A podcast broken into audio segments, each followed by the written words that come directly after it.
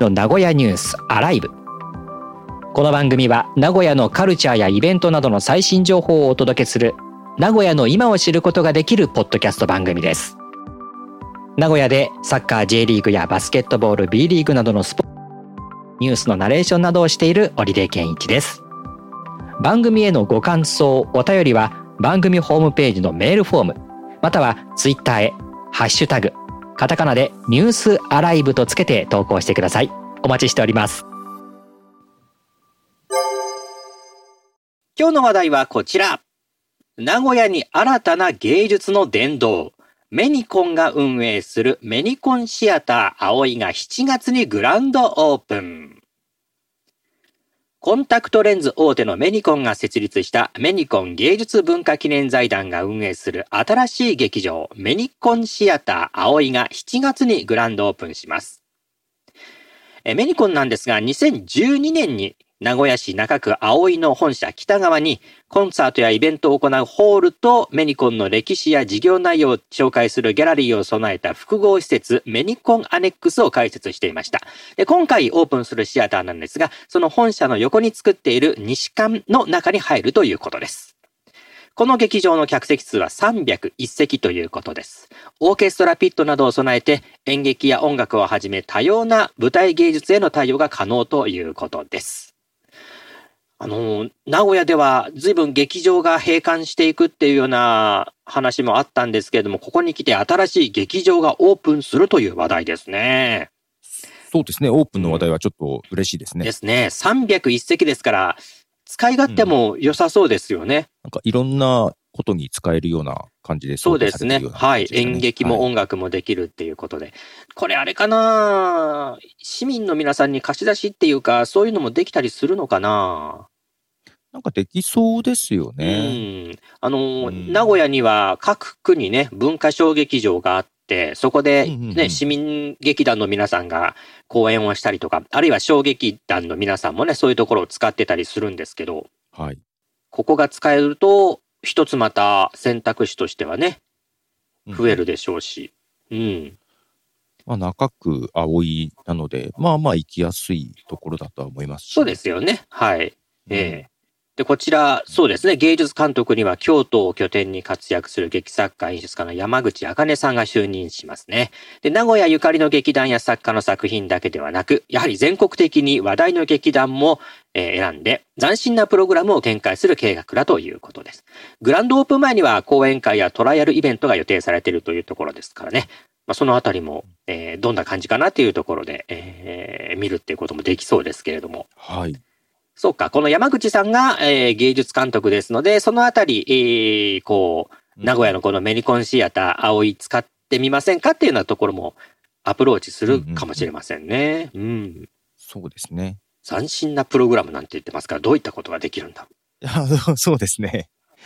どういう、どこまでのことができるのでしょうか、されるのでしょうか？ね、なんかオーケストラと演劇のコラボレーション的な、そういうこともちょっとイメージできますけど、なかなかこう演劇も本当にこういった、まあ箱って言っちゃいますけどもね、劇場がないとどうしても遠のきますからね、足がね。はいはいはい。いや、今名古屋で、みえ、はい、演劇見られるところってどこになるんだろう？演、演劇ですか？いや、多分ね、いくつかあるはずなんですけど、あまりそこは詳しくないので、パッとないんです。あの、前だと、あの、なんだっけ、はい、名鉄劇場とか、あ、はいはい、はい、名鉄、あ、名鉄ホールか。とかね。はい。あと、まあ、みその座は一旦休館っていうか、まあ、改築するときで止まってましたけど、今、みその座がありますけど、うん。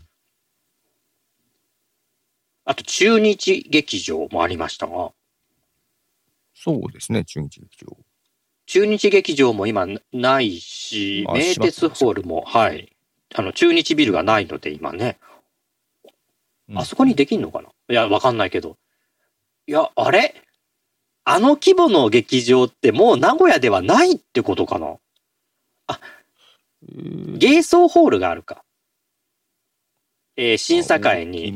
はいはいはいはい。芸装ホールはできますよね。ね。ぐらい？昔からあるところで言うと。公会堂とかもあるのかな？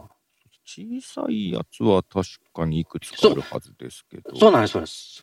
なんか800人とかそのくらいで、あ、あと、あ、フォレ、えっ、と、は、なんだ今、日本文化センターって言葉が出てたけど全然違うぞ。市民、昔の市民会館です。まあ芸術なんだったっけ？まあ、あとは本当に文化小劇場みたいなところ。そうですね。あと、金山にね、うんあります。うん。はい。えっ、と、フォレストホールとかね、えービレッジホールとかっていう。うんうはい。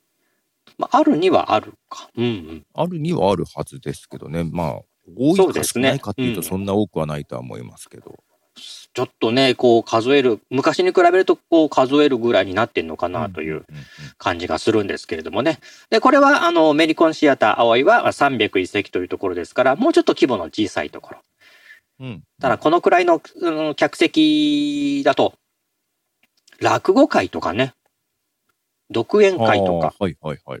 そういったキャパシティですかね。301席ってちょうどいいんじゃないかなと思いますが。うんうんうんうんうん、そういう展開もできそうなところではありますがね。グランドオープンは7月ですけども、はいな。んかプレイベントは4月ぐらいからあるみたいですね。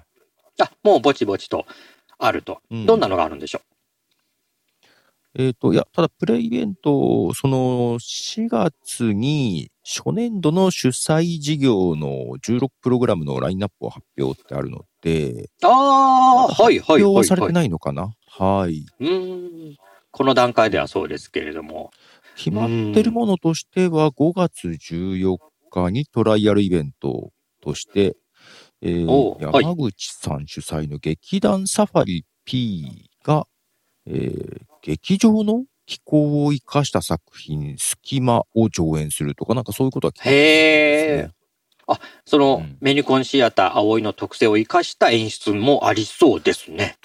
書いてその山口茜さんのね、はいはい、はい。主催する劇団が、はい、決まっているよううです。うん。うん。いやー、楽しみですね。また、あの、東京や大阪、その他のち、ね、地域にいる、で活動している劇団の皆さんがここを使うようになってくると、名古屋のそういった文化もまたね、えー幅広くなってきそうですから、うん。うんなかなかそういったね、演劇の皆さんで名古屋でやれるっていうところがないっていうところもあったかもしれませんけど、ちょっといろんなね、ところから。ちょうどいい規模のえーオファーなんかもね、あるといいんじゃないかなという気がしますけれどもね。はい。さあ、ということで今日は名古屋に新たな芸術の殿堂メニコンが運営するメニコンシアター葵が7月にグランドオープンという話題でした。